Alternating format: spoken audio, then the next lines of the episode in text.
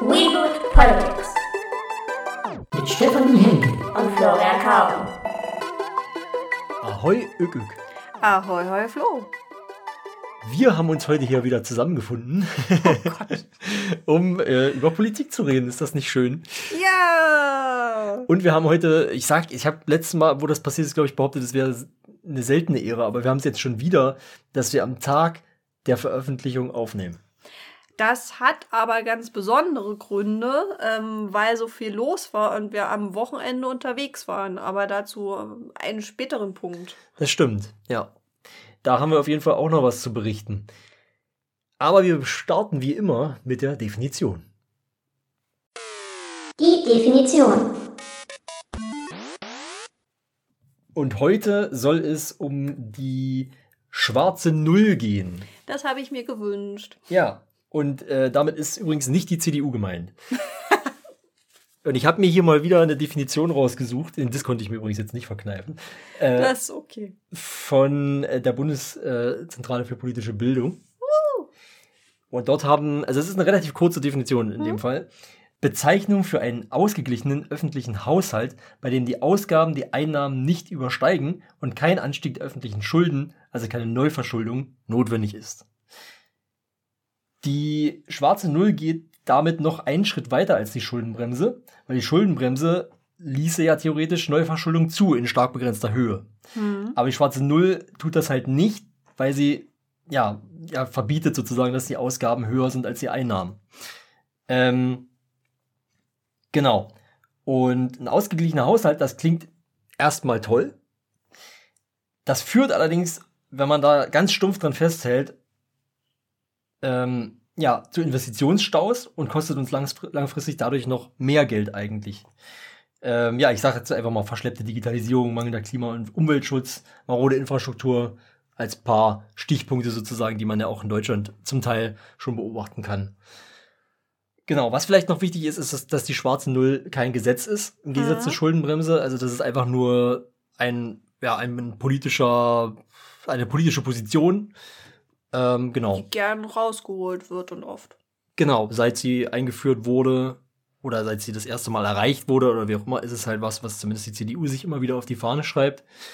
Und ja, jetzt in den letzten Jahren durch mehrere Krisen rückt man ein bisschen davon ab, zum Glück. Aber mal gucken, wie, wie nachhaltig das ist. Ja, mal schauen. Hängt ja wahrscheinlich auch so ein bisschen jetzt von der Stimmung bei den nächsten Landtagswahlen ab, denke ich mal, wie sich unsere Regierungsparteien so benehmen. Das könnte sein. Allerdings denke ich dann auch wieder an die FDP, die irgendwie aus einem Landtag nach dem anderen fliegt und irgendwie keine, keine nachvollziehbaren Schlüsse daraus zieht. Ja, die werden da schon eine Logik haben, die sehen wir nur nicht. Ja, das, Also ist hoffe halt ich mehr, das ist halt mehr so, ein- das ist dann halt mehr so, ein, okay, wir haben das, was wir jetzt die ganze Zeit gemacht haben, haben wir einfach noch nicht doll genug gemacht. Ja, Ja. nun. Ich meine, ist auch eine, ist auch eine Logik, ja, das stimmt schon. Aber gut. Richtig. Ich glaube, wir kommen einfach am liebsten oder am besten mal zu den Themen. Ja, danke für die Definition. Die Themen. Genau, und da hast du zuerst ein Thema mitgebracht. Ich übergebe das mal an Genau. dich. Ähm, ich habe mir gedacht, das nehme ich mal mit nach vorne, weil es geht auch um Geld und zwar ganz speziell um Steuern, um Verpackungssteuer auf Takeaway-Verpackungen. Und zwar hoffe ich aus tiefstem Herzen, ähm, weil es schon letztes Mal ähm, auf dem Plan von Stadtrat auf der Tagesordnung stand, aber leider nicht dran kam, dass wir das Thema noch vor der großen Weihnachtsmarktwelle und jetzt äh, in der Dezember-Sitzung im Stadtrat behandeln werden. Ganz, ganz konkret, das ist eine Überlegung aus unserer Klimavernetzung in Dresden und eigentlich ist es auch noch ein bisschen abgeschrieben, weil die Idee, eine Steuer auf Einwegverpackungen zu erheben, hatten schon andere. Zum Beispiel in Tübingen gilt das bereits seit dem 1. Januar 2022. Und ja, bereits am 14. Juni 2023, ich habe extra nochmal nachgeguckt, haben zum Beispiel der Arbeitskreis für nachhaltige Digitalisierung Dresden, wo ich mit drin bin, zusammen mit verschiedenen anderen Umweltinitiativen, einen offenen Brief an den Oberbürgermeister Hilbert geschickt, in dem wir ihn aufgefordert haben, eine Verbrauchssteuer auf Einweg-Takeaway-Verpackung zu erheben. Das sind dann zum Beispiel die extra Dönertüte, das ist die Pizzaschachtel, das ist der Coffee to go, also die Verpackung davon. Und ja, Ziel des Ganzen ist, die durch den Verpackungsmüll einhergehenden Umwelt- und Klimabelastungen sowie halt die übervollen Mülleimer, die ganz oft im öffentlichen Raum zu finden sind, in unserer Stadt zu minimieren und dieses Problem endlich mal anzugehen. Doch ja, ähm, mit einem richtungsweisenden Urteil jetzt beim Bundesverfassungsgericht vom 24. Mai war sozusagen das Thema wieder aktuell. Also da gab es schon mal Versuche in der Vergangenheit, äh, die gescheitert sind in Dresden und deshalb haben wir es nochmal versucht. Und jetzt dürfen Städte und Gemeinden eine örtliche Verbrauchssteuer auf Einweg-Takeaway-Verpackung eben erheben. Tübingen hat es, wie gesagt, schon. Und es ist auch notwendig, denn die bisher geltenden bundesweiten Maßnahmen, wie sie seit dem 3. Juli 21 zum Beispiel gilt, die Einweg, äh, Einweg-Kunststoffverbotsverordnung, Entschuldigung, dass ich Name, ja. länger jetzt gebraucht habe, oder die seit dem 1. Januar 2023 geltende Mehrweg-Angebotspflicht, also das ist das mit den Pfandverpackungen, äh, was es jetzt seit einer Weile gibt, das das funktioniert nicht so Ja, richtig. ich liebe deutsche äh, Gesetzesnamen. Ja. Das hat einfach auch noch zu nichts geführt, auch wenn die Namen richtig lustig sind. ja. Ähm, genau. Also Einweg-Kunststoffverbotsverordnung klingt ein bisschen, Das als hätte cool, jemand versucht, ein möglichst lange, Wo- langes Wort zu bauen. Sowas wie hier, äh, was war es, Schifffahrtskapit... Nee, ach, keine Ahnung, ihr wisst, was ich meine. so, ja. Vielleicht, also das ist auch die Frage, wie das Ganze dann heißt, der ganze Bums, das wird sich dann mal zeigen. Die Grünen haben äh, auch im Juni noch auf unsere Initiative hin das eingereicht. Ähm, ich lese mal kurz vor aus dem Antrag der Grünen, der ähm, hier von uns mit beeinflusst wurde. Der Oberbürgermeister wird beauftragt, nach Gesprächen mit den Verbänden der Gastronomie in Dresden wie DEHOGA und den betroffenen Innungen wirksame Maßnahmen zur Müllvermeidung durch Verpackungsmüll und Einweggeschirr in Dresden zu entwickeln und dem Stadtrat bis zum 31.03. vorzulegen. Also es gibt halt das Ding schon, so fix war er, aber es muss jetzt langsam mal auch beschlossen werden und ich hoffe halt, dass wir es noch in der Weihnachtsmarktsaison hinbekommen. Mal schauen. Und ich möchte natürlich nicht unterschlagen, wer alles dabei war, weil das, ich muss sagen, da bin ich ja auf die Klimabubble in Dresden manchmal ein bisschen stolz, wie viele doch immer mitarbeiten. Waren Parents for Future, Pinke Hände, das sind die Leute, die die Kippen aufsammeln. Die, die sind ja aber nicht ganz so bekannt. Ähm, wir lieben Elbe, Initiative Anders Wachsen, halt wir, die BD-Jugend. also wir, die Also der Arbeitskreis, ja. Ja. Ich bin in zu viel Zeug, ich kann nicht einfach wir sagen. Ja. Genau. Die B&D-Jugend, die TUVI, die TU-Umweltinitiative, Greenpeace Dresden, Psychologist for Future und Gemeinwohlökon Gemeinwohlökonomie Dresden. Also relativ breites Bündnis. Ich hoffe jetzt einfach sehr, weil, ja, wie gesagt, der Müll auf Weihnachtsmärkten ist halt eine ganz massive Sache und da könnte man halt noch so eingreifen, beziehungsweise halt wenigstens das jetzt als Anlass nehmen, äh, zu diskutieren, wenn es nicht schnell genug umgesetzt werden kann. Ja.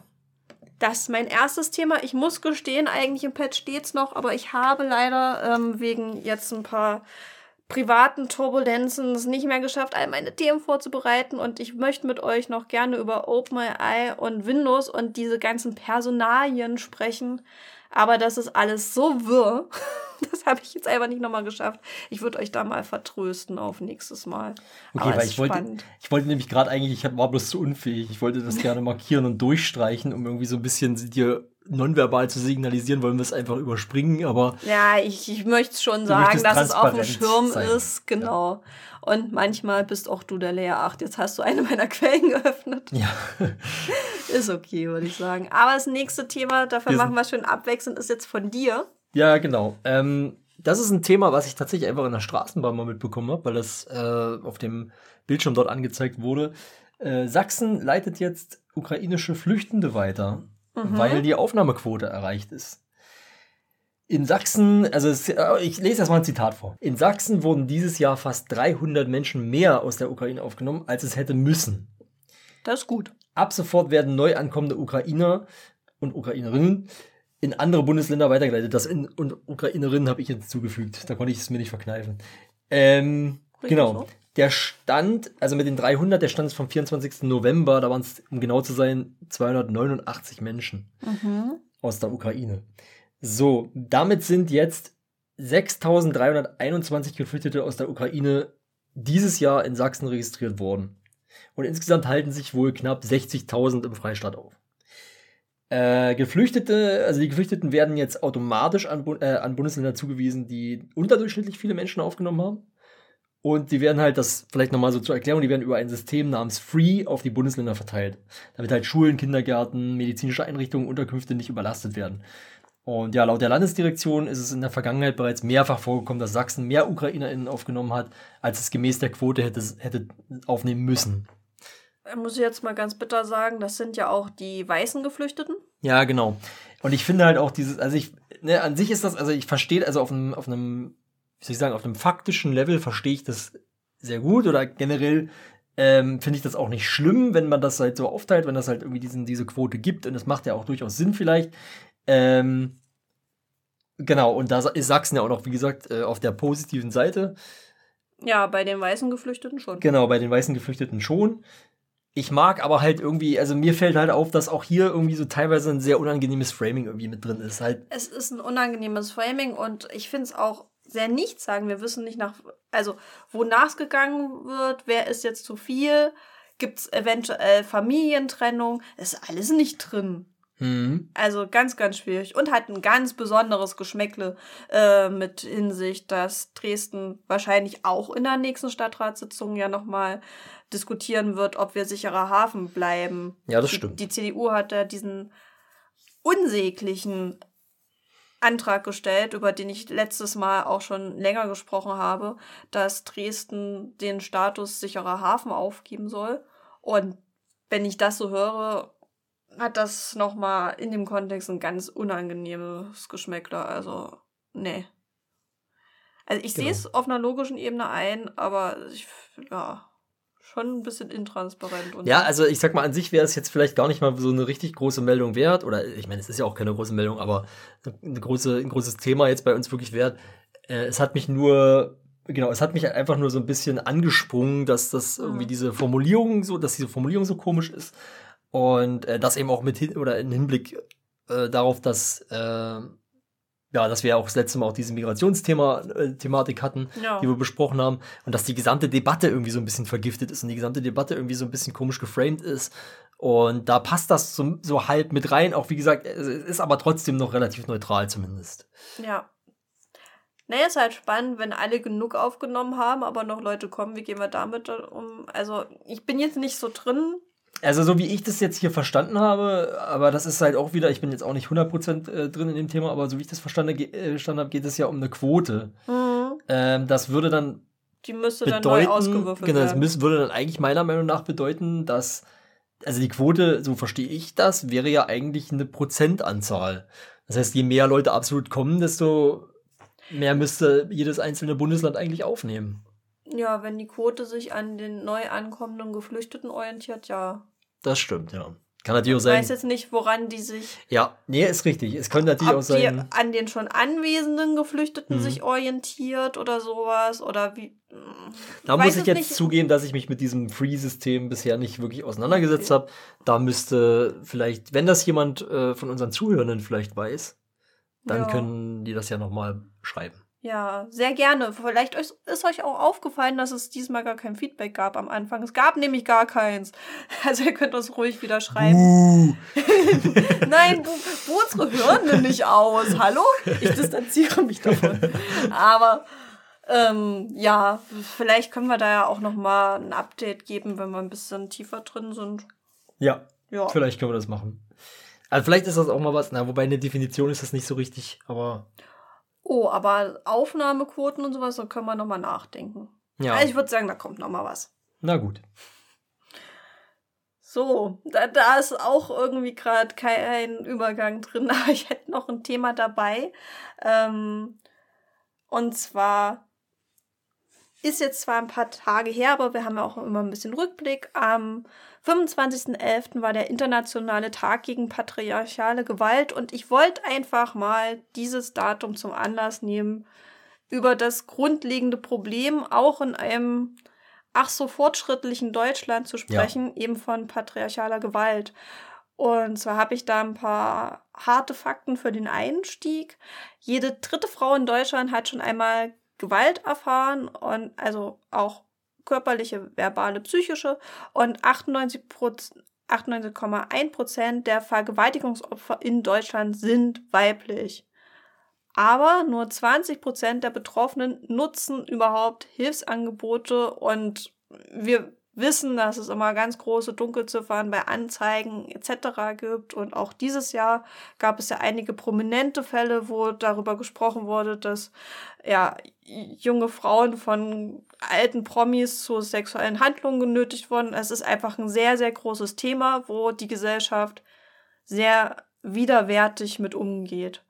Und ja, deshalb heute mal dieses Thema hier. Es ist auch immer sehr wenig Verständnis da, warum zum Beispiel sich keine Hilfe gesucht wird, wo ich dann immer denke, naja, es ist halt einfach ein Thema, wo sehr viel Angst äh, eine Rolle spielt zum Beispiel ja. und auch, man sieht ja auch, was passiert. Also wenn sowas zum Beispiel rauskommt, dann, dann ist ja nicht unbedingt die, also man, man würde meinen, die naheliegendste Reaktion, wenn man sowas erfährt, ist, halt dem, dem Opfer zu glauben und das, diese, das Opfer zu unterstützen. Das ist aber eben nicht der Fall unbedingt, sondern häufig ist es dann auch so, dass halt Verleumdung vorgeworfen wird zum Beispiel oder sowas. Gerade wenn es dann um Prominente geht, da wird es dann immer sehr eklig.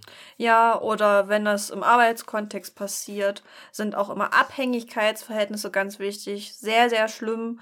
Gerade ähm, solche Übergriffe passieren ja oft in der Familie. Ja. Also. Und Abhängigkeitsverhältnis kann auch in Beziehungen dann ein Problem richtig. sein, weil man vielleicht sagt, naja, ich, ich kann mir halt nicht leisten, alleine zu wohnen oder was weiß ich, was das Problem dann ist. Ja, also ich habe zwar leider keine Sonderzahlen zu Femiziden, aber das ist ja auch ein sehr, sehr groß, äh, ja. großes Problem in Deutschland. Ich habe auch keine Zahlen, weil wir da immer Zahlenprobleme haben. Mhm. Ähm, aber ich verlinke euch da speziell nochmal eine lila Podcast-Folge, wo das ein bisschen aufgeklärt wird, warum das so ein Problem ist, weil Femizide einfach auch kein extra äh, Mordtatbestand in Deutschland sind, beziehungsweise vereitelte. Aber da gibt's Riesenthema, würde ich euch auch nochmal beim Lila Podcast äh, die Folge verlinken. Ja. Und mitgebracht, auch weil wir da letztes Jahr ein bisschen was fürs Piratinnen und Winter-Netzwerk zusammen vorbereitet hatten. Also wir in diesem Fall sogar ähm, Flo und ich und nicht nur das Netzwerk und ich. Ähm, möchte ich auch nochmal über diese Hilfsangebote sprechen, denn es gibt viele. Ich verlinke euch noch ein Hilfetelefon, was ganz wichtig ist, einfach mit Menschen zu reden. Da sind dann ausgebildete Kräfte, die auch wirklich wissen, äh, wie geht man mit welcher Situation um. Da können vor allen Dingen auch Dritte anrufen, wenn ihr merkt, ja scheiße, ich glaube, bei meiner besten Freundin gibt es wirklich massive Probleme zu Hause, jetzt als Beispiel, oder ähm, KindergärtnerInnen, die zum Beispiel was an den Kindern beobachten, die können auch diese Hilfetelefone nutzen.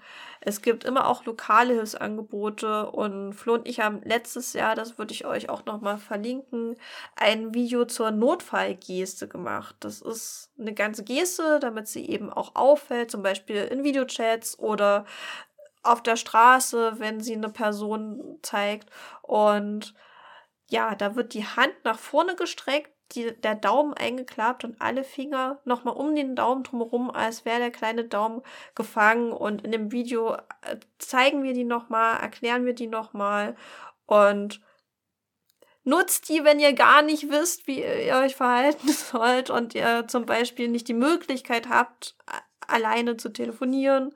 Und wenn ihr das seht irgendwo in einem Videocall oder eben auf der Straße, dann ruft den Notruf. Also es ist ja das eine, das ganz wichtig ist zu sagen, es gibt diese Geste, aber es ist ja manchmal so, hm, was mache ich denn, wenn ich sie sehe? Ruft einfach den Notruf, sagt, was die Situation war, in der die gesehen hat, was das für eine Person war und dann kann eventuell durch so eine Geste eben doch geholfen werden. Ja. Genau. Das ist ja genau das, was ich auch meinte mit dem, mit dem äh, Thema Angst und so, dass man vielleicht sich auch nicht traut, äh, keine Ahnung, zur Polizei zu gehen oder so, weil man eben Thema Femizide Angst hat, dann äh, ja noch mehr Gewalt bis hin zum Mord zu erfahren. Richtig, beziehungsweise großes Thema, ähm, das habe ich jetzt zwar nicht in den Notizen, aber es ist trotzdem ein großes Thema, dass digitale Gewalt, äh, die auch sehr, sehr oft gegen queere Personen, gegen Frauen stattfindet, etc. Ja. Ähm, dass die nicht ernst genommen wird, wenn du sie eben zur Anzeige bringst. Also Das stimmt, ja. großes Problem. Ich wollte es jetzt einfach nochmal ansprechen, weil es ist wichtig. Es gab zwar auch wieder viele Demos dazu, auch in Dresden, aber das ist ja ein Dauerthema und deshalb sind solche Tage auch sehr wichtig, dass darüber gesprochen wird, auch ein paar Tage später noch. Ja. Dann würde ich mal wieder zu einem etwas anderen Thema kommen, was ich ganz interessant aber finde und ähm, wohl wieder Potenzial besteht, dass du mir Fragen stellst, die ich nicht beantworten kann. Aber wir Ja! Äh, Und zwar geht es um das Thema, dass die Aufspaltung der Deutschen Bahn empfohlen wird, und zwar von der, also vom Bundeskartellamt jetzt neu und schon etwas länger von der Monopolkommission, die die Bundesregierung berät mhm. äh, in Wettbewerbsfragen. Ja, auf jeden Fall, genau. Es gab die Forderung nach einer Aufspaltung der Deutschen Bahn, beziehungsweise, ja doch, es gab diese, Auf, äh, diese Forderung und das Bundeskartellamt hat sich dieser Forderung jetzt angeschlossen. Ähm, ja, da war quasi dann die Aussage, dass mehr mehr Wettbewerb auf der Schiene gut sei und genau, dass die Deutsche Bahn viele subtile Möglichkeiten hätte, Wettbewerb zu verhindern. Die Trennung von Netz und Betrieb sei das richtige Modell. Von der Bundesre die von der Bundesregierung beschlossene Umstrukturierung und Schaffung einer gemeinwohlorientierten Gesellschaft für Infrastruktur innerhalb des Bahnkonzerns könne aber nur der erste Schritt sein. Mhm. So. Äh, genau, achso, dann gab es noch ein paar Informationen, dass die Bahn Drittanbietern unter anderem Verkehrsdaten zu Verspätungen und Zugausfällen vorenthält. Und das, äh, genau, und das, also das war ein Punkt und auch das, äh, ich überlege gerade, was waren das andere noch? Genau, dass das, glaube ich, Drittanbieter auch keine, keine Tickets so einfach verkaufen können, dass, dass es auch irgendwie da Schwierigkeiten gibt, weil die Bahn da nicht so wirklich kooperiert. Also das kann ich sogar bestätigen, weil meine Mutti manchmal das Problem hat, wenn sie so mit ihren Mädels irgendwo hinfährt, die äh, fährt, die teilweise an unterschiedlichen Orten wohnen und die zusammen Tickets kaufen wollen in einem Reisebüro oder sonst was, weil nicht alle einfach einen Ticketautomaten haben bei sich vor Ort, ähm, dass das ein super Problem ist und eine Bekannte wohnt im wohnt im, arbeitet in der Oh Gott, Gott.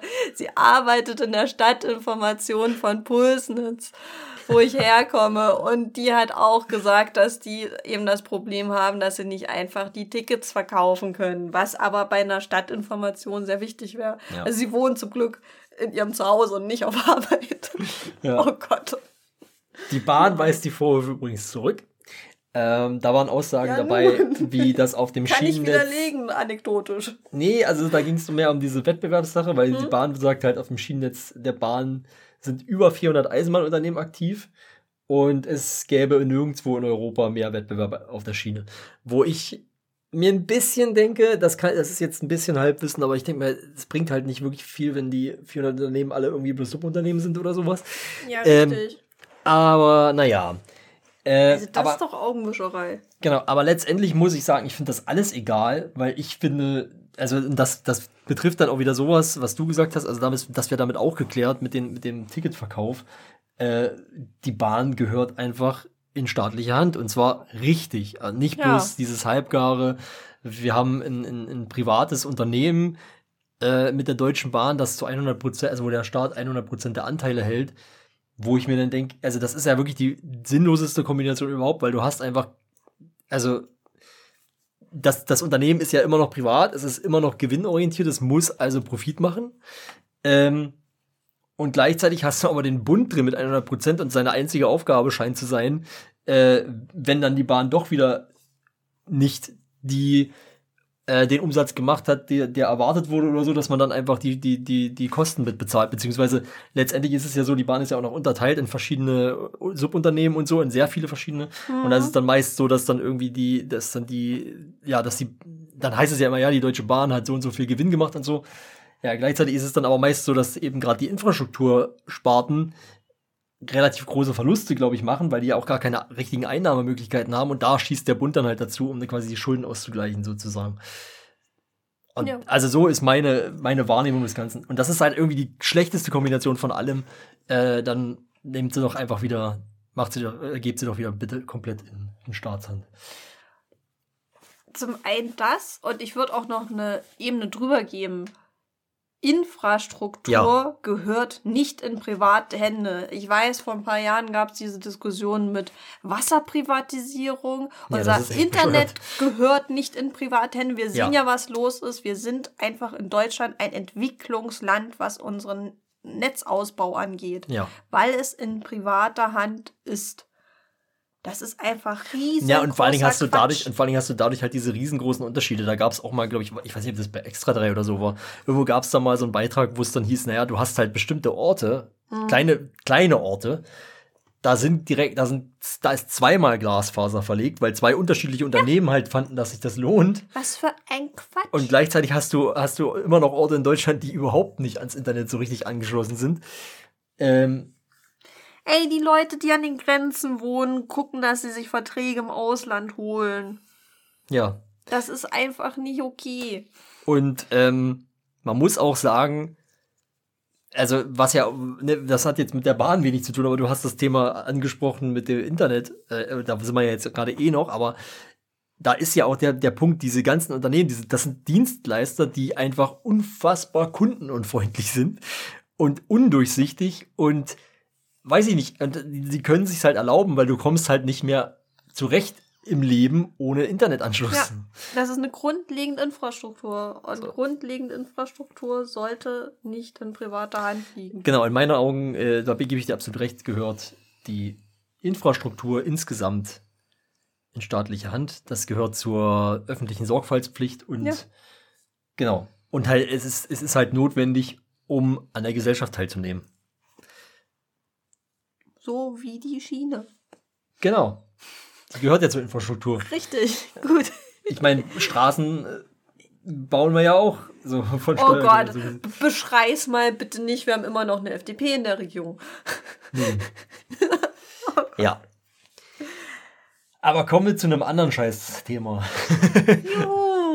Das wird aber jetzt wahrscheinlich eher was Kürzeres, weil da gibt es gar nicht so viel zu, zu sagen. Aber du hast mir schon angekündigt, dass du auch dazu noch was sagen möchtest. Ja, ja, ich habe immer Senf dabei. Spotify hat ein neues Abrechnungsmodell. Wir lieben ja Spotify, wie alle wissen, die uns hören. ähm, also kurz, um das einzuordnen, weil tatsächlich jetzt am Wochenende das ein paar mitgenommen haben, die uns noch nicht so lange hören, die Sticker und vielleicht hören die uns jetzt und dann ist das die erste Folge. Nein, wir wollen offene Sachen.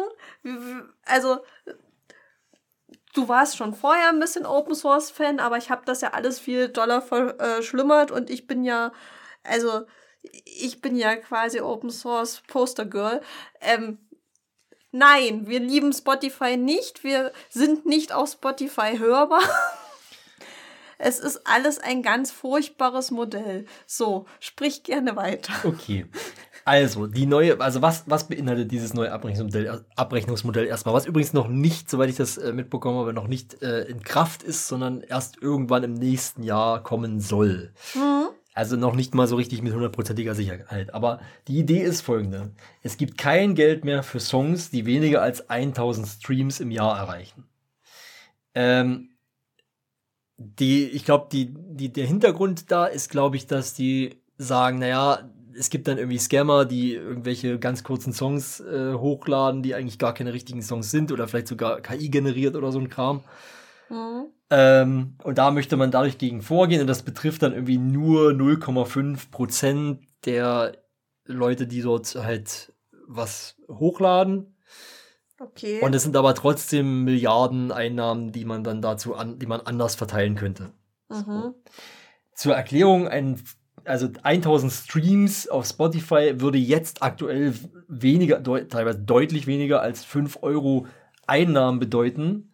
Aber bei mehreren Songs, die man unterhalb der Ste äh, Schwelle sozusagen hat, ähm, kommt da halt Läppert relativ schnell, genau, kommt da relativ schnell viel zusammen.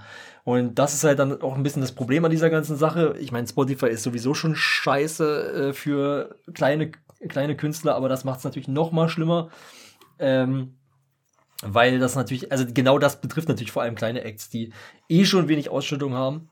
Und äh, auch die Verteilung, der Verteilungsschlüssel ändert sich ja nicht. Das heißt, äh, auch das ist wieder eine Maßnahme, dieses, dieses zusätzliche Geld, was man jetzt quasi verteilen kann, du- dadurch, dass man an, an Leute, die nur solche Songs haben, sozusagen nichts mehr ausschüttet, ähm, kommt natürlich prozentual gesehen am meisten denen zugute, die sowieso schon den meisten Teil bekommen, nämlich mittleren und äh, größere, also quasi mittleren bis äh, und großen KünstlerInnen und RechteinhaberInnen. Und- Ja, wer hat den Mut gegeben? ja, genau.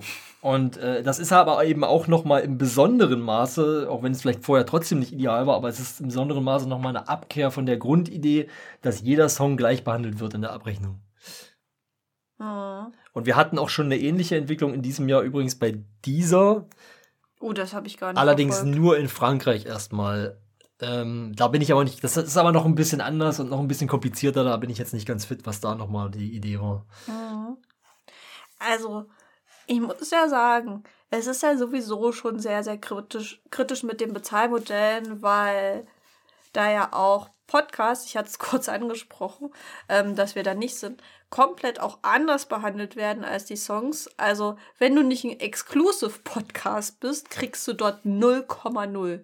Du hast die Arbeit, das da hochzustellen. Mhm. Du du musst noch was mehr bespielen. Ich meine, klar, du kriegst dadurch auch ein bisschen Reichweite, aber du kriegst kein Geld. Leute, die Abos abschließen und nur Podcasts hören, zahlen das Geld also nur an Spotify und es wird nie etwas bei KünstlerInnen ankommen.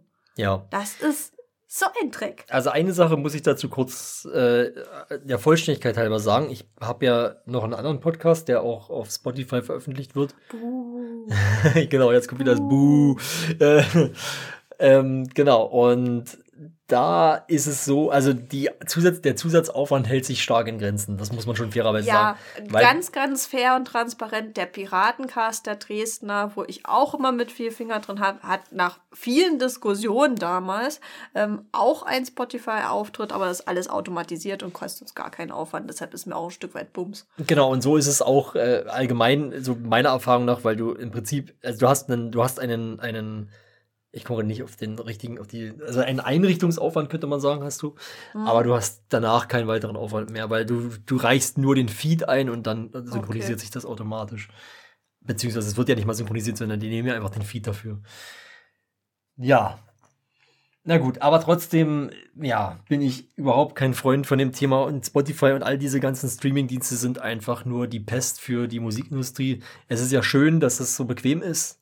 Und das, aber das, da muss es doch bessere Modelle geben. für. Naja, also für die Nutzenden, die sich dran gewöhnt haben, also es hat halt alles so ein Für und, für und Wider. Ich kenne auch ganz viele Leute, die sagen, dass sie so ein bisschen vermissen, sich einfach ein Album gekauft zu haben, physisch, und dann zu sagen, Mhm. jetzt höre ich das aber ganz toll, dann kanntest du halt die Lieder. Jetzt ist halt ganz viel immer so snackable. Beziehungsweise Podcasts, ich meine, hallo, wir haben RSS, es gibt Podcatcher. Ja, das ergibt wirklich gar keinen Sinn. Ja. Also, da ergibt es halt wirklich. Also habe ich wirklich auch Also Leute, die es bis zu uns ja. geschafft haben, die nutzen ja auch offensichtlich RSS oder halt ähm, hören sich das anders über, Fedi über übers Fediverse an, über Castopod, wo wir veröffentlichen. Aber also deshalb so Preaching to the Choir, ah, es ist halt wirklich absurd für mich und ich kann es nicht verstehen. Ja. Ja, ist für mich auf jeden Fall auch schwer nachvollziehbar, weil ich mir dann auch immer denke, naja, also Podcasts sind, sind ja von der Grundidee her eigentlich schon frei. Ja, So, und ähm, deshalb liebe ich sie so. Und dann. Genau. Und es macht, also man, und es macht eigentlich kein, also Spotify, wir hatten das Thema ja auch neulich mal privat. Spotify Exclusives sind eigentlich per Definition keine Podcasts. Ja, finde ich auch. Und es ist sehr, sehr schade, dass es wirklich auch ein paar für mich interessante Formate gibt, die ich mir gerne anhören würde. Ich sage Formate, nicht Podcasts. Ähm, auf Spotify. Also als Luisa Neubauer angefangen hatte oder auch die Ralf Rute Sachen. Ich würde das echt gern hören. Aber nicht, wenn sie sagen, ja, wir machen Spotify exclusive. Und dann will ich auch nicht gucken, ob ich da irgendwie anders rankomme, weil sonst rede ich drüber und dann verbreite ich die und das finde ich nicht Ja, man okay. muss ja nicht mal, also äh, ganz ehrlich, also in der Benutzung ist ein, ein, ein Podcatcher, eine Podcatcher-App ja nicht komplizierter als Spotify. Weiß ich nicht, ich habe noch nie die Spotify-Oberfläche so Ja, die- mir näher ja, angeguckt. auch da würdest du in die Suche den Namen des Podcasts eintippen wow. und würdest den dann hoffentlich finden und dann könntest du den wahrscheinlich abonnieren. Ich hab, also ich habe, höre keine Podcasts über Spotify, deswegen habe ich keine Ahnung, ob man die abonnieren kann, aber ich gehe davon aus, sonst macht es ja keinen Sinn. Ja, macht. Es, So. Das geht auf alle Fälle. So, Da kann ich nur sagen, für RSS muss ich nur Copy-Paste machen können. Ich muss nicht mal tippen können. Ja, also ich meine jetzt nur, ne, wenn, du jetzt, wenn du jetzt sagst, Ja, ah, ich ich, kenne das Namen nicht und dann auch. muss ich das irgendwie, äh, Ja. muss ich das irgendwie finden können. Aber im Grunde genommen äh, müsste das eigentlich bei den meisten Podcasts easy möglich sein, auch über die Suche Ja. nach Namen die zu finden. Ja. Spätestens dann, wenn irgendjemand das Ding mal hinzugefügt hat. Richtig, also dafür gibt es ja Verzeichnisse, wo man das äh, eintragen kann. Haben wir ja auch gemacht. Also ich Genau. für uns. Hm. Naja, naja. Aber ich habe ein am Anfang ein bisschen trauriges und dann wieder cooles Thema jetzt noch mitgebracht. Und zwar Nadel und Ronny. Das ist jetzt so, so eine Lokalsache, die ich versuche, allen anderen auch ein bisschen näher zu bringen. Und wir haben auch erst gedacht, das ist gar nicht so eine große Sache. Aber dann kam das Internet und dann kamen die Memes. Und zwar, es geht um ein Graffiti, das es gefühlt schon immer in Dresden gibt. Gibt es an zwei Standorten, jetzt ganz konkret an der Corolla-Brücke. Das ist irgendwie so seit den 90ern da. Äh, soll jetzt für 12.000 Euro entfernt werden. Und da steht halt einfach Nadel und Ronny. Und Das, das kann man auch nur ostdeutsch aussprechen. Und das ist halt ein Riesending. Das ist schon immer da und irgendwie ist es halt süß und gehört dazu. Und eben aus Protest, dass die Leute nicht wollen, dass 12.000 Euro da ausgegeben werden, um dieses Graffiti zu entfernen, wo ich ganz ehrlich sagen muss, bei dem Platz, das dauert keine 24 Stunden, da steht da irgendwas anderes. Das ist Also ich hoffe ja, dass dann wieder Nadel und Ronny da stehen. ja, das wäre einfach wunderschön.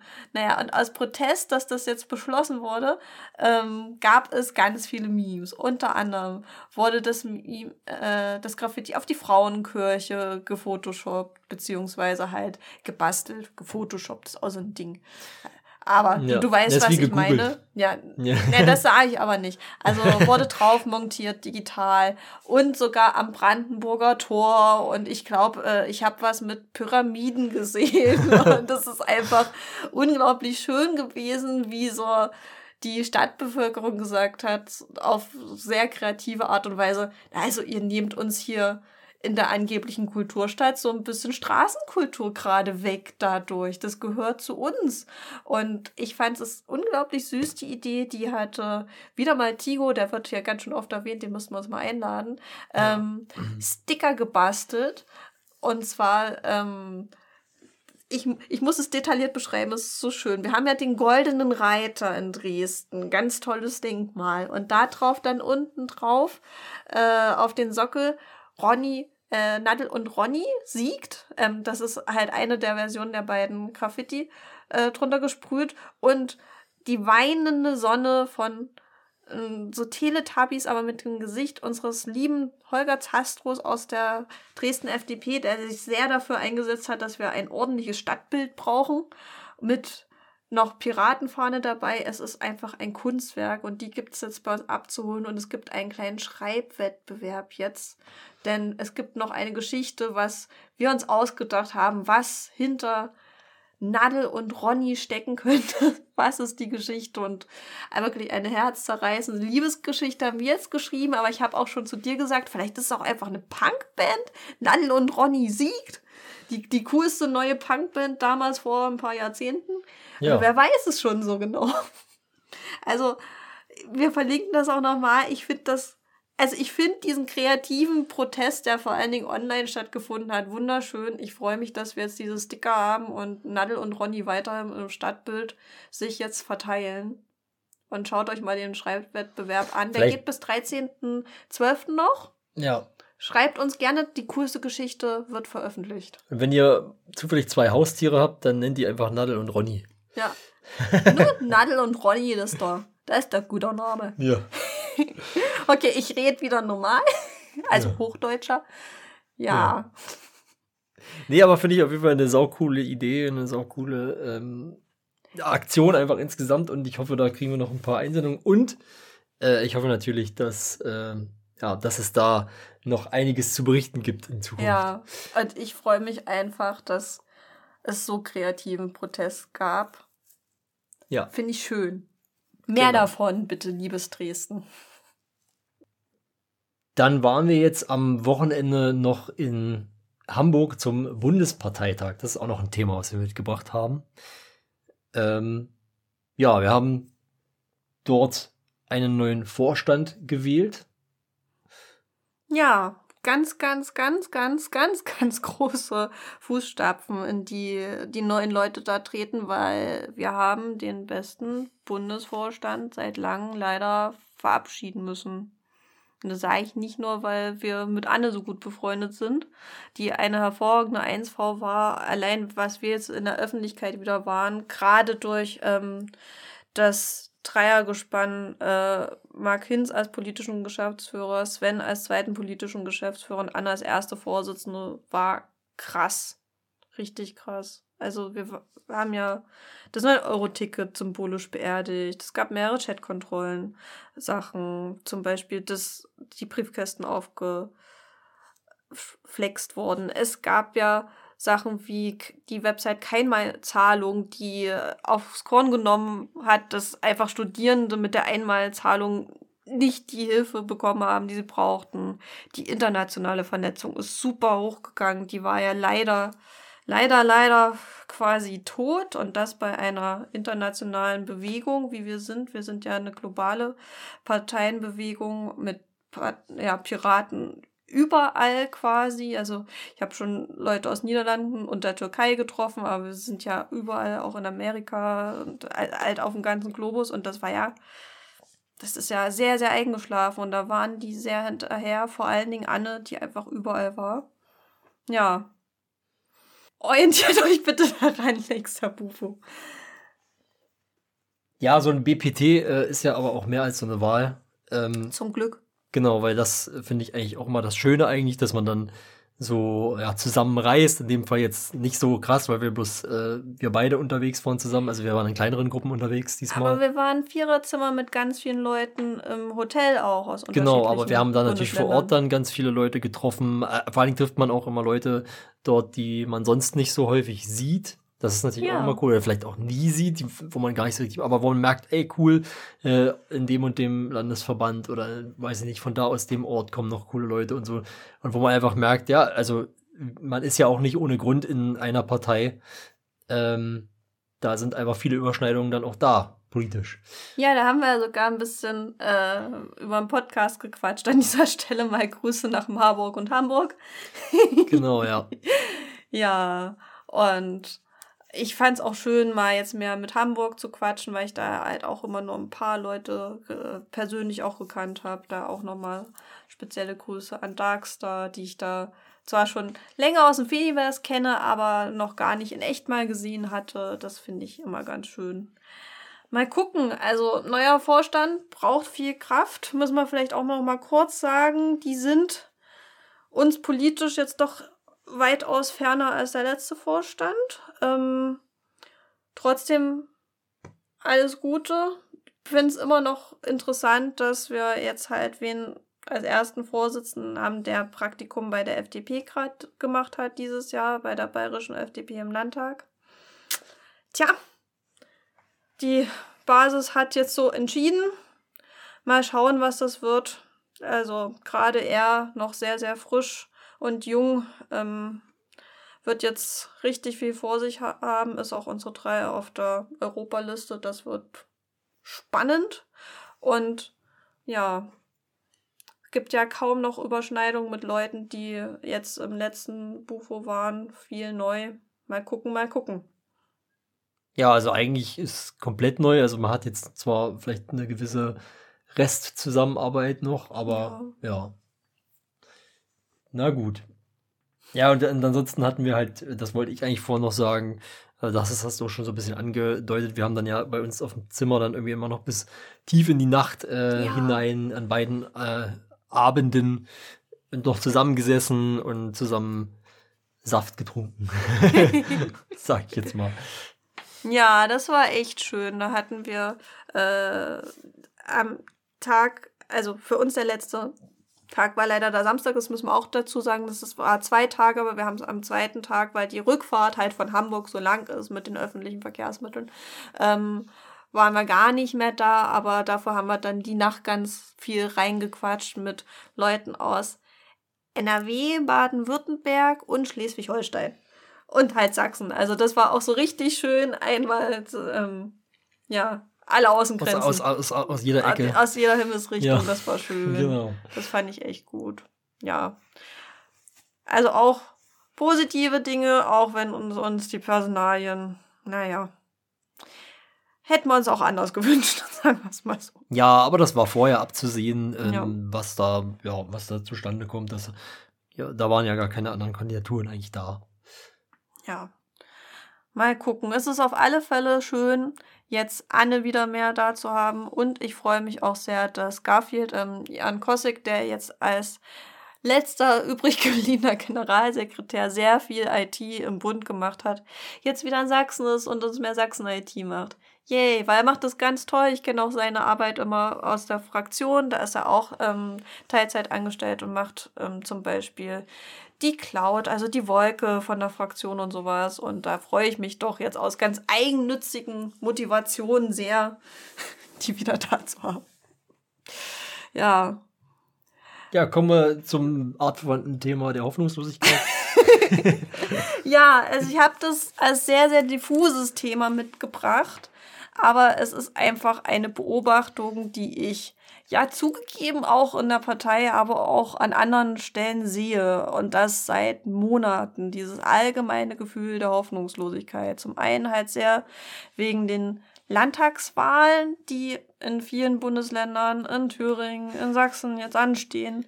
Und Brandenburg auch, ja, glaube ich. Brandenburg ja. auch, genau, wo viele einfach ja berechtigte Angst haben, was da rauskommt. Die berechtigte Angst vor der AfD haben, wann wir sie jetzt in der ersten Regierung haben werden oder so quatschige Äußerungen von hohen PolitikerInnen, dass zum Beispiel Klimaschutz ja gar nicht so wichtig wäre, hat man jetzt ja erst mit Kretschmer, ähm, also unser Ministerpräsident in Sachsen. Hm. Und ja, ich wollte das jetzt einfach mal zum mal drüber reden mitbringen, dass Ja. das eine Beobachtung ist, hab- die ich mache. Ich habe noch was mit reingeschrieben, ähm, weil es gerade äh, ja zeitlich passt. Ähm, Mhm. Da ist zwar noch nicht so richtig klar, was jetzt draus wird, soweit ich weiß. Kann sein, dass ich es äh, jetzt nicht mehr genug verfolgt habe die letzten Tage, aber genau, in, in, auch in den Niederlanden sind ja auch die Rechtspopulisten sozusagen eher äh, jetzt auf dem Vormarsch. Also dort ähm, ist sozusagen die rechtspopulistische PVV äh, die stärkste Kraft jetzt geworden. Das heißt noch nicht unbedingt was Schlimmes. Es kann nämlich sein, dass die keine Regierungskoalition bilden können und wir dann trotzdem sozusagen was, Anführungszeichen, Vernünftigeres bekommen. Mhm. Aber ähm, ja, das muss man dann mal abwarten, was daraus wird. Und es gibt, und das möchte ich an der Stelle auf jeden Fall auch nochmal sagen, das ziehe ich schon mal an, es gibt dann auch nochmal, gerade im europäischen Bereich, eine etwas positivere Nachricht noch später. Ja. Und das ist eigentlich äh, ein guter Übergang in das, was ich eigentlich so aus Takeaway, aus dieser Beobachtung gerne mitgeben möchte. Ähm, es wirkt zwar alles scheiße, gerade jetzt, wenn es so zeitig dunkel ist und so, das ist, schlägt ja auch noch aufs Gemüt, dann gehen alle auch unterschiedlich äh, mit den Feiertagen um und manche haben da auch wirklich Scheißsituationen zu Hause oder haben gar keine Situation zu Hause, also alles bisschen, hä? Mhm. Aber es gibt auch positive Sachen und ich finde es ganz, ganz wichtig, dass auch wenn sich alles hoffnungslos anfühlt, es ist nicht alles hoffnungslos. Ähm, ich wollte noch meinen Lieblingsspruch, bildet Banden auf alle Fälle sagen. Wenn ihr denkt, oh, irgendwie bin ich mit allem immer so allein, sucht euch Verbündete.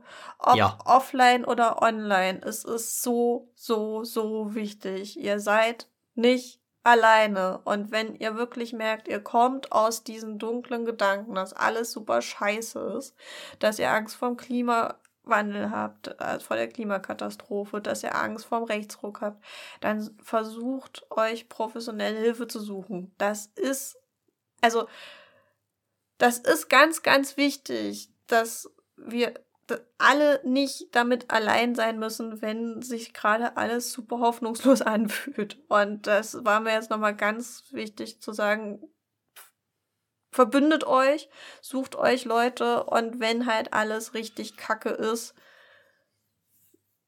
dunkle Gedanken sind, können so schlimm sein, können in Depressionen führen, können Depressionen sein, können auch noch vor einer Depression so schlimm sein, dass ihr euch trotzdem Hilfe suchen könnt.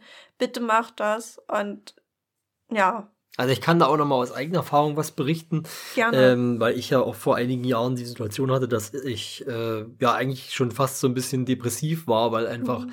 ähm, weil einfach alles so negativ war und ich habe mir auch immer den ganzen negativen Scheiß halt den ganzen Tag reingezogen. Also es war dann auch so, äh, zu dem Zeitpunkt war ich, das ist ja, wie gesagt, einige Jahre her, zu dem Zeitpunkt war ich ja noch auf Twitter und dann habe ich immer auf Twitter schön diese ganze, dieses Doomscrolling betrieben, das ja. war immer so schön, ja. äh, du siehst dann, weil das ja auch dann so ganz kurze Nachrichten immer sind, siehst du quasi eine negative Nachricht und Schlagzeile nach der anderen und es fühlt sich an, als würde die ganze Welt zugrunde gehen.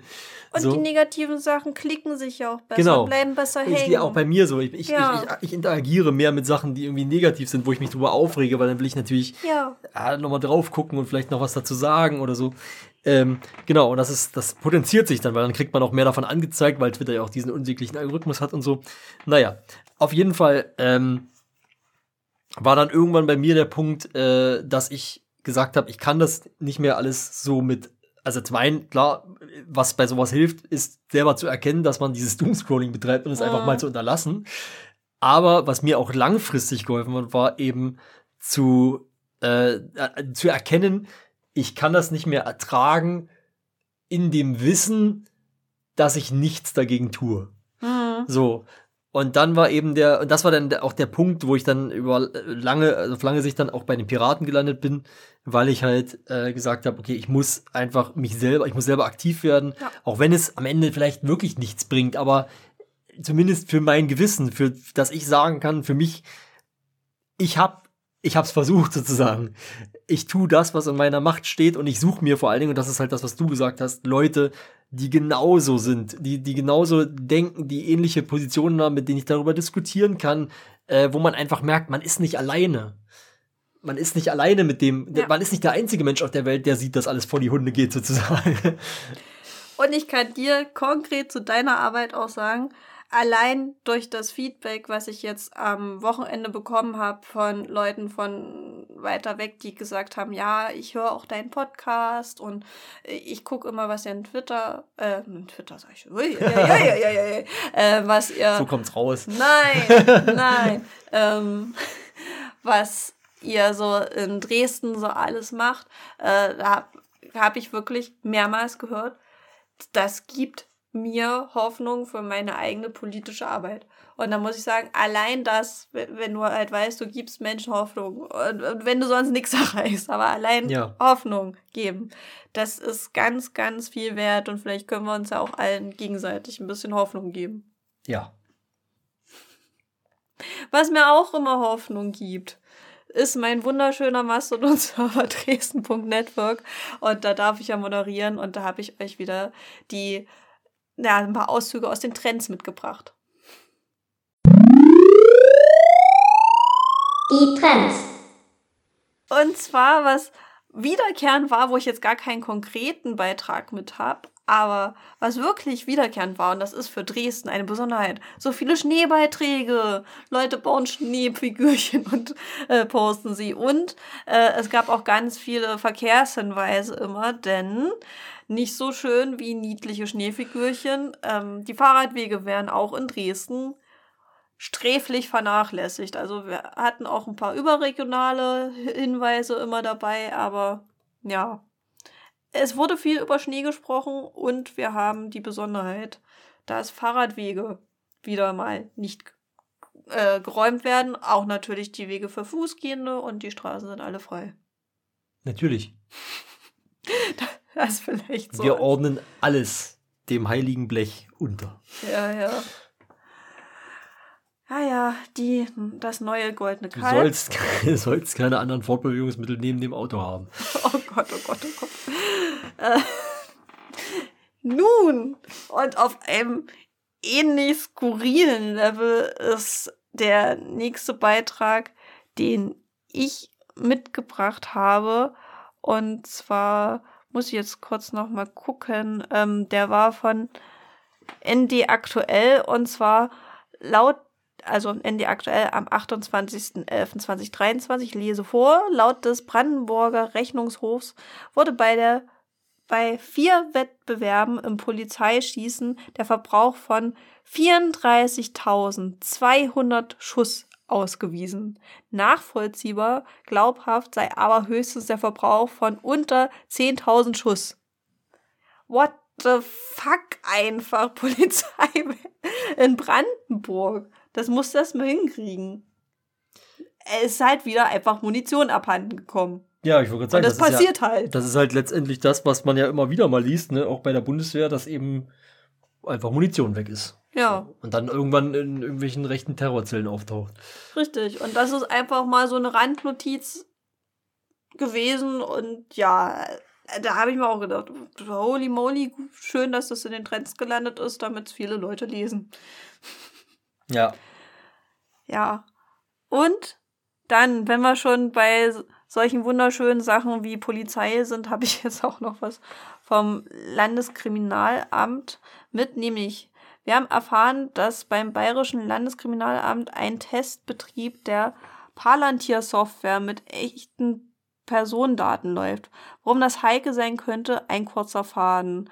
Wurde vom, ähm, kannst du noch mal ganz kurz hochscrollen, bitte, und nicht Ja. nach unten, äh, von BR Data veröffentlicht.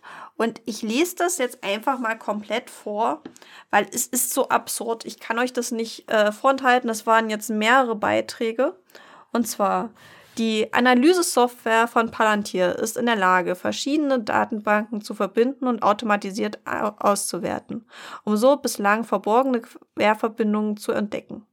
Für den polizeilichen Einsatz der Software muss in Bayern das Polizeiaufgabengesetz geändert werden, denn, denn das Bundesverfassungsgericht hat im Februar entschieden, dass automatisierte Datenanalysen bei der Polizeiarbeit nur in engen Grenzen erlaubt sind. Die Gesetzesänderung in Bayern soll demnächst kommen. Doch der Testbetrieb mit echten Personaldaten läuft bereits seit mehreren Monaten. Kurz Pause, wirken lassen. Das bayerische Innenministerium schreibt uns, das sei durch das Datenschutzgesetz gedeckt. Der bayerische Landesbeauftragte für Datenschutz Thomas Petri hat erst durch die Anfrage des BR vom Test erfahren. Er hat Zweifel, ob es eine rechtliche Grundlage dafür gibt und will den Vorgang prüfen. Der SPD-Landesabgeordnete Horst Arnold hat vom Testbetrieb ebenfalls durch den BR erfahren. Er hält das Vorgehen des LKA für rechtlich äußerst grenzwertig. Jep, ich würde sagen, Arnold, da haben Sie recht. Er kündigt im BR-Interview an, die SPD werde den Vorgang im Landtag thematisieren. Professor Marc Zoller, Experte für Strafrecht und Digitalisierung von der Ludwig-Maximilian-Universität München, hält das Vorgehen von Polizei und Ministerium gar für juristisch schlicht rechtswidrig. Kann dem nur zustimmen. Hier geht's zur Recherche und das verlinke ich euch dann auch noch mal und dann ist das alles noch mal ausführlich beschrieben, aber das war so absurd, das musste ich einfach komplett mitnehmen. Also in Trends war dann natürlich nur der erste Beitrag des Fadens, aber holy, holy einfach nur. Monate bevor irgendwas beschlossen wurde, sagen, ja, wir, wir nehmen ins Palantir. Ja. Das ist schon dreist. Abgesehen davon, dass ich aus tiefstem Herzen hoffe, ähm, dass es diesen Beschluss so nicht geben wird. Aber meine Güte, also ich bin sehr gespannt, wie das ausgeht. Ja, und wo, wo wir schon ähm, so bei eigentlich fast schon Aufregern der Woche sind, so ein bisschen, ähm, komme ich mal in den Trends noch mal zu was von dir. Also ich muss ja jetzt einfach mal kurz angeben, ich habe so viel Reichweite, ich bin andauernd in unseren Trends, aber du warst jetzt auch da. Und zwar mit einem Beitrag, den du gestern verfasst hast. Soll ich den einfach selber Am vorlesen? dritten. Das fände ich richtig. Lies Okay. mal vor. Also ich muss, also mache ich hinterher. Okay, also ich wollte gerade schon was sagen dazu, aber ich, ich mache das hinterher. Also erstmal vorlesen. Jeder Platz im Regionalzug ist besetzt. Jeder Platz? Nein, ein kleines Abteil in der Mitte des Zuges hört nicht auf, dem Pöbel Widerstand zu leisten. Und dann habe ich noch dazu einen zweiten Absatz geschrieben, ich gönne ja allen ihren Komfort, aber die erste Klasse im ÖPNV sollte es einfach nicht geben. Dazu gab es dann ein Bild von uns beiden, wie Ja. du ein bisschen traurig guckst. Ich versuche es auch, aber es klappt nicht so gut. Ja, die Maske nimmt halt schon viel Emotionen im Bild weg, aber Genau. ich gucke sehr, sehr, sehr traurig. Genau, und wir stehen beide vor dem, ja, vor dem, vor der Tür zur ersten Klasse. Äh, man muss dazu vielleicht den Kontext liefern. Der Zug war wirklich brechend voll. Also da war, also äh, du konntest kaum noch stehen. Also wir hatten auch keine guten Treppenplätze oder so. Genau. Ähm, und und dann hast du dort eben dieses Abteil erste Klasse und es sitzt dort fast niemand. Und ich muss einfach sagen, äh, also erstmal vielleicht das, was ich vorhin schon sagen wollte, ÖPNV ist natürlich Quatsch. Es ist natürlich Regionalverkehr in dem Fall gewesen. Da habe ich gestern nicht aufgepasst oder habe gestern ein bisschen, äh, war ich vielleicht nicht ganz wach. Wir haben ja auch nicht so viel Schlaf bekommen. Ja, du hast zu lange gequatscht nachts. Genau. Ähm, ja, aber man hat verstanden, was ich sagen wollte. Und letztendlich, man muss es, man muss es einfach mal so sagen, die erste Klasse, also generell diese zwei Klassen in, im, im öffentlichen Verkehr, das ist einfach Quatsch. Es ist einfach, Entschuldigung, ich sag's mal so deutlich, Bullshit, in so einer Sache zwischen Wohlhabenden und weniger Wohlhabenden zu entscheiden. Richtig. So, ich möchte die erste Klasse nicht, ich möchte diesen Platz nicht abschaffen. Also ich möchte quasi nicht, dass wir das Unsere rausnehmen. Züge wären jetzt blöd. Genau, dass wir, dass, dass wir die rausnehmen und dann einen kürzeren Zug haben. Nein, natürlich nicht. Da soll nur einfach, diesen, der Platz soll nur einfach für alle genutzt werden. Ja, das ist wieder das Thema, was wir vorhin hatten. Das ist öffentliche äh, Sorgfaltspflicht. Das gehört zum, ähm, genau, zu, das, das gehört zur Infrastruktur. Und ähm, das ist einfach, keine Ahnung, da finde ich es einfach blödsinnig, diese Profitorientierung zu haben. Ähm, Hm. ja, und dafür halt alle anderen sozusagen leiden zu lassen, wenn man so möchte. Was ich halt im Gegensatz gut finde, es kam ja auch zum Beispiel bei dir ein Kommentar drunter, dass es halt für Leute, die eben zum Beispiel Angststörungen haben Ja. oder Autismus oder halt Leute, die die Ruhe brauchen, halt auch einen Bereich finden. Aber es gibt ja auch manchmal bei Fernzügen etc. Ruhebereiche. Und dann Ja, gibt genau. es halt Ruhebereiche und dann dürfen da alle rein, die die Fresse halten. Warum Ja. nicht sowas? Wieso nicht irgendwelche, da- kam dann da als äh, Beispiel auch kleinere, mobilere Einheiten, wo du Abschirmung machen kannst. Genau. Warum nicht sowas? Ja. Also wir brauchen nicht die erste Klasse für Leute, die halt mehr Ruhe brauchen. Wir brauchen einfach mehr Platz für alle und müssen dann gucken, dass wir den gut verteilen, dass alle mitmachen können. Ja. Und sicherlich ist die erste Klasse nicht das Hauptproblem unseres öffentlichen Verkehrs.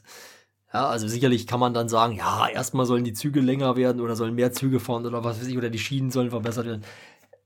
Aber ich, hat, ich habe mich in dem Moment einfach trotzdem darüber aufgeregt, weil es Ja. ist wirklich so offensichtlich und es ist einfach so, es war so plakativ sozusagen in dem Moment, dass man da steht vor, vor dieser Tür und sich so denkt, ja, also theoretisch wäre da noch ein Platz, Ja.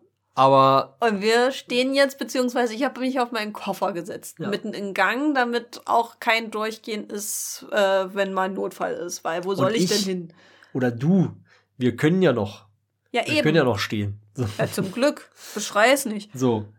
Da gibt es dann ja auch Menschen, denen das vielleicht schwerer fällt. Ja. Ja. sicherlich, da gilt dann wieder hier der Anstand, dass man dann auch aufsteht und so, aber trotzdem, Das das, machen Leute aber nicht. ja, Also selten. Also das hat man halt auch äh, einen Kommentar. Und ja, auch ich habe es schon erlebt, dass äh, manchmal die erste Klasse freigegeben wird, wenn es so übervoll ist. Aber ich habe das vielleicht so zweimal in meinem Leben erlebt und ich fahre halt schon viel Zug.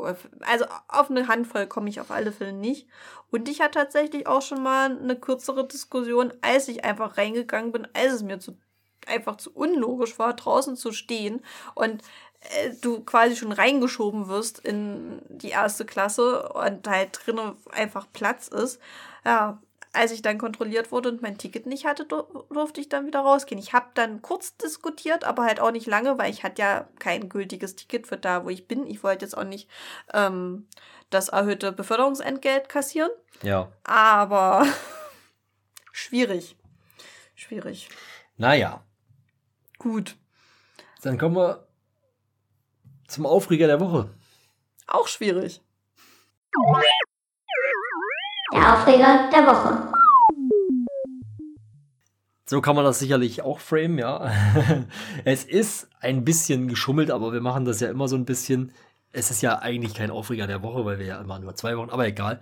In dem Fall ist es halt ein bisschen geschummelt, weil. Klingt so halt schöner. Genau. In dem Fall ist es ein bisschen geschummelt, weil es um eine Sache geht, die schon. Boah, also die natürlich über längere Zeit lief, aber die Meldung, um die, auf die ich mich beziehe, ist von, von Mitte letzten Monats. Also Okay. im Grunde vor einem halben Monat. Ähm, und zwar ging es da um einen Transkriptionsfehler in Portugal. Das klingt erstmal klein. Ja. Aber es geht halt um einen schweren Verfahrensfehler und der betrifft die Regierung bzw. den Premierminister, um genau zu sein. Die Staatsanwaltschaft hatte dem Premierminister Antonio Costa vorgeworfen, dass er in mutmaßliche Korruptionsfälle bei der Vergabe von Lizenzen für Lithiumbergwerke äh, und andere Großprojekte verstrickt gewesen sein soll. Der angebliche Beweis dafür beruht aber auf einer fehlerhaften Abschrift eines abgehörten Telefongesprächs. Dort war nicht von Premier Antonio Costa die Rede, sondern von Wirtschaftsminister Antonio Costa Silva. Okay. Und der zweite Nachname wurde einfach nicht in die Transkription übernommen. Das hat weitreichende Folgen, denn Costa ist natürlich sofort zurückgetreten, da er, also quasi, ne, also, also ich glaube, das kann man irgendwo nachvollziehen, weil natürlich der öffentliche Druck extrem steigt in so einer Situation. ja. Also sofort zurückgetreten, äh, von den Vorwürfen ist mittlerweile nichts mehr übrig. Und ähm, genau, und der Rest des Ermittlungsverfahrens fällt auch gerade in sich zusammen und es ist unklar, ob sich am Ende überhaupt, ob es sich am Ende überhaupt um mehr als übliche Lobbyarbeit gehandelt hat.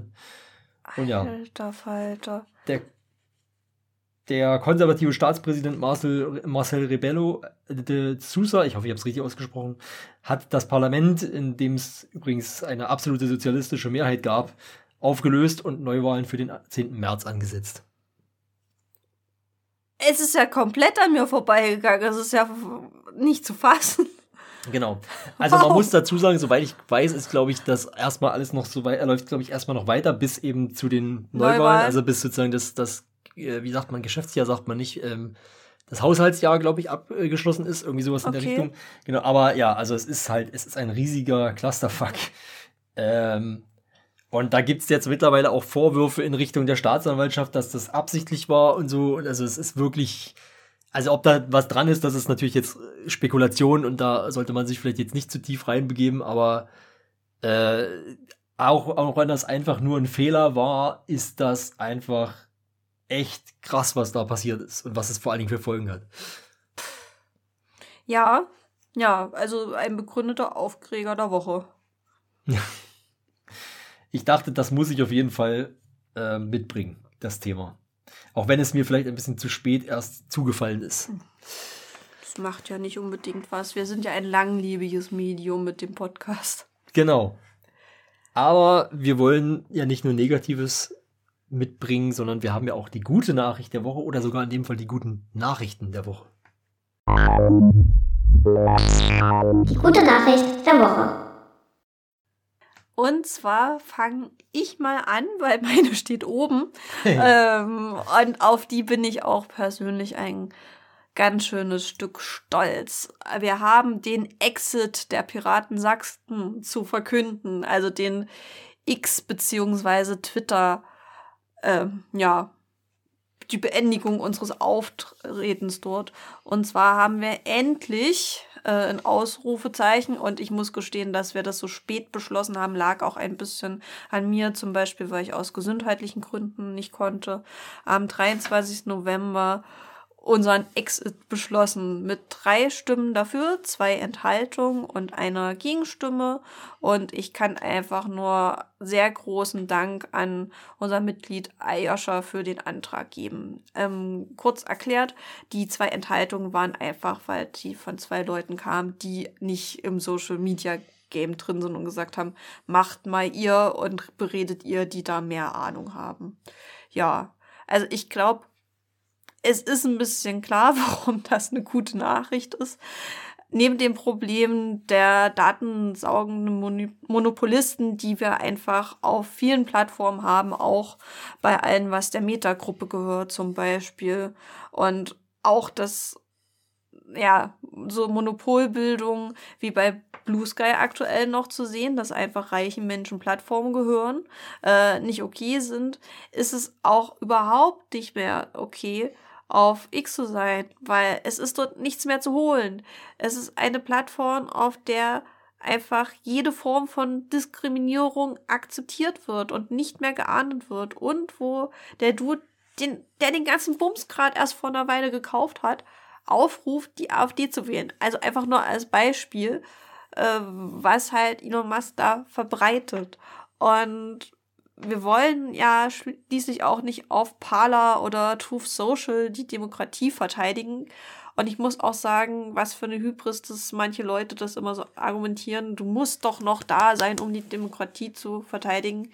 Ja, wer bin ich, dass ich alle Leute gegen den Algorithmus, der mich runterdrückt, da noch von der Demokratie überzeugen könnte? Und auch eine, also so lieb ich mein Landesverband habe und so viel ich da verarbeite, wir werden alleine da nicht die Demokratie retten auf X.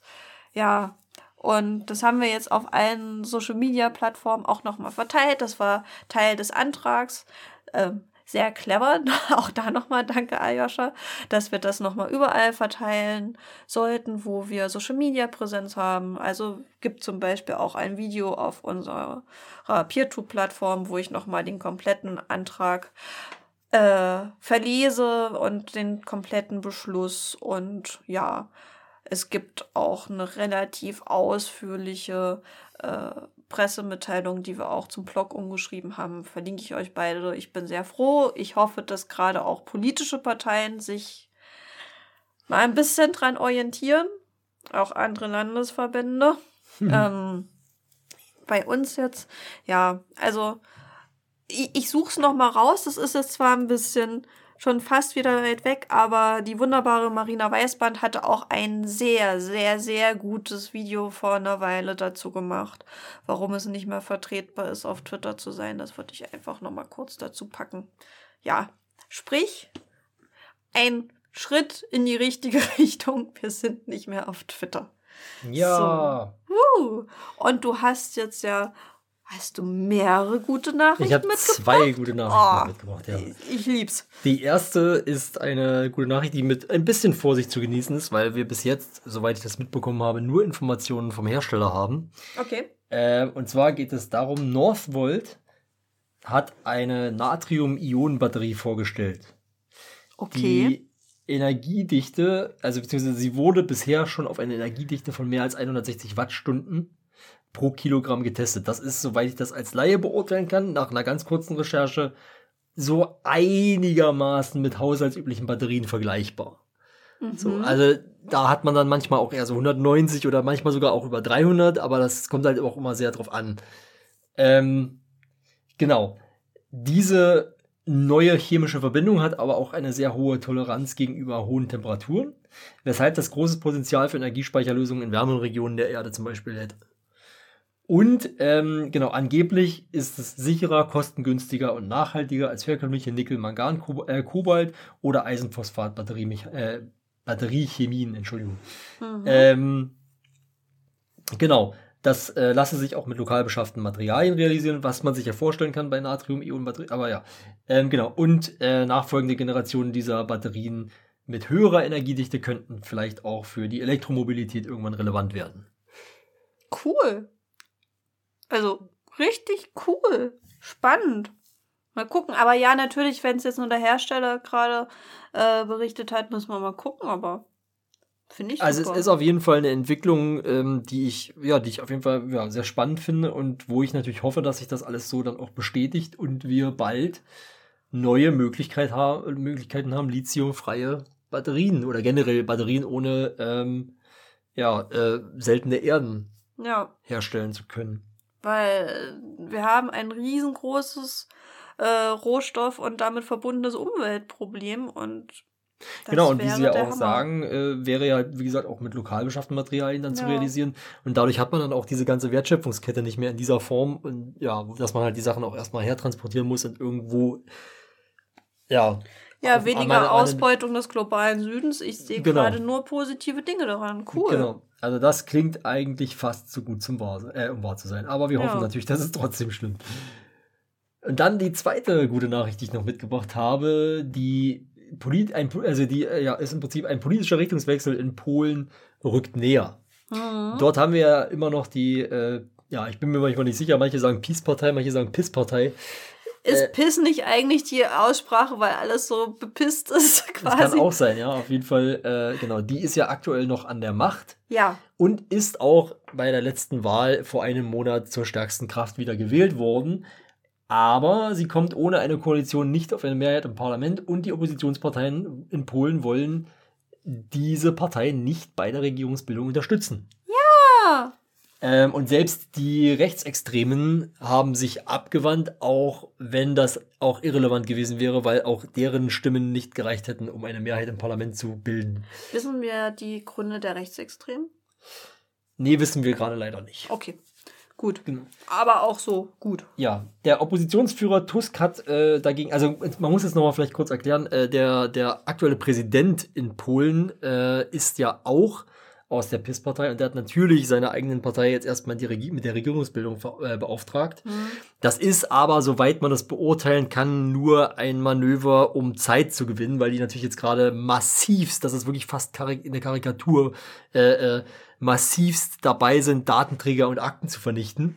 Alter. Ähm, und genau, also das, also genau, und, und irgendwann danach, wenn quasi sich rausstellt, dass der, äh, dass der Mensch von der PIS-Partei eben keine Regierungskoalition zusammenbekommt, dann ist sozusagen als nächstes dann der Oppositionsführer Tusk dran, soweit ich das verstanden habe. Mhm. Und der hätte mit der Dreierkoalition Dritter Weg, interessanter Name übrigens, äh, aus der, also Ja. genau, bestehend aus der Bauernpartei, der Neuen Linken und der liberal-konservativen Bürgerkoalition die Mehrheit. Alter. Äh, ja, äh, die wissen vielleicht nicht, was bei uns der dritte Weg ist. Nee, Also, natürlich nicht. Wow, Das wow, das, das, das, arbeitet gerade noch ein bisschen in mir nach. Aber okay, Dreierkoalition finde ich ja, sehr- klingt ja alles erstmal ganz interessant. Ja, und vor allen Dingen auch relativ breit, weil, wie gesagt, man hat halt dort die Bauernpartei, die Neue Linke mit drin und halt eben auch die liber- liberal-konservative Bürgerkoalition. Ich glaube, äh, Tusk ist, glaube ich, aus der liberal-konservativen, wenn ich mich das nicht alles äh, täuscht. Genau, und das, was man über ihn noch sagen kann, er hatte schon das Amt des EU-Ratspräsidenten inne, also man kann davon ausgehen, dass er eher EU-zugewandt äh, sein wird. Ja, Und genau, es könnte noch ein paar Wochen dauern, aber es kündigt sich eindeutig ein, ein Richtungswechsel an. Und das ist ja wohl sehr positiv. das ist auf alle Fälle sehr positiv. Cool. Polen, ich drücke die Daumen. Was steht an? Ja, dann haben wir alle Themen von heute erstmal abgearbeitet, aber wir wollen ja noch ein bisschen einen Ausblick geben, wie immer. Ja, und ich, würde auch gleich damit beginnen, dass es einen kleinen, ja, ich sag jetzt mal internen Ausblick gibt, nämlich wir werden noch eine Folge am 18. Dezember dieses Jahr veröffentlichen und dann ist erstmal für uns große Weihnachts- und vor allen Dingen Kongresspause. Wir werden beide zum 37C3 fahren. Ja, Und da jetzt aufzunehmen und noch eine Folge zu veröffentlichen, wird doch eher etwas hart, äh, weshalb wir eine Pause aus, also eine Folge aussetzen werden und keine Folge veröffentlichen. genau. Und ich möchte nur der, der, der Vollständigkeit halber sagen, dass es in diesem Jahr nach dem 18. keine Folge mehr gibt, ist auch normal so. Also, weil das wäre auch so, wenn wir zwei Wochen später Ja, äh, das machen würden. Aber es wird sozusagen dann direkt nach Neujahr keine Folge geben. genau. Ja. Dann steht an jetzt äh, in kommender Zeit. Am 8.12. wird es ein Fedi-Treff wieder in Dresden geben und dieses Mal mit Keksen und Backen im C3D2. Die wunderbare Zahlenzauberin hat schon mit ihrer Familie ein veganes Keksrezept äh, ausprobiert und auf dem neuen Account vom Fidi-Treff Dresden auf Mastodon geteilt, wie sie wunderschön gebacken haben. Es war ein Mastodon, natürlich ein dekoriertes zu sehen. Hat angeblich auch gut geschmeckt. Also ich freue mich drauf. Das wird sehr, sehr schön. Ja, und direkt am 9.12.2023 findet dann der Kreisparteitag der Piraten Leipzig mit der Aufstellungsversammlung statt. Da sprechen die auch übers Programm. Das ist nicht so unendlich lang wie unseres, aber ich kann euch sagen, äh, Flo und ich waren ja bei dem einen Termin, wo sie drüber gesprochen haben und dran rumgeschrieben haben. Das wird sehr schön.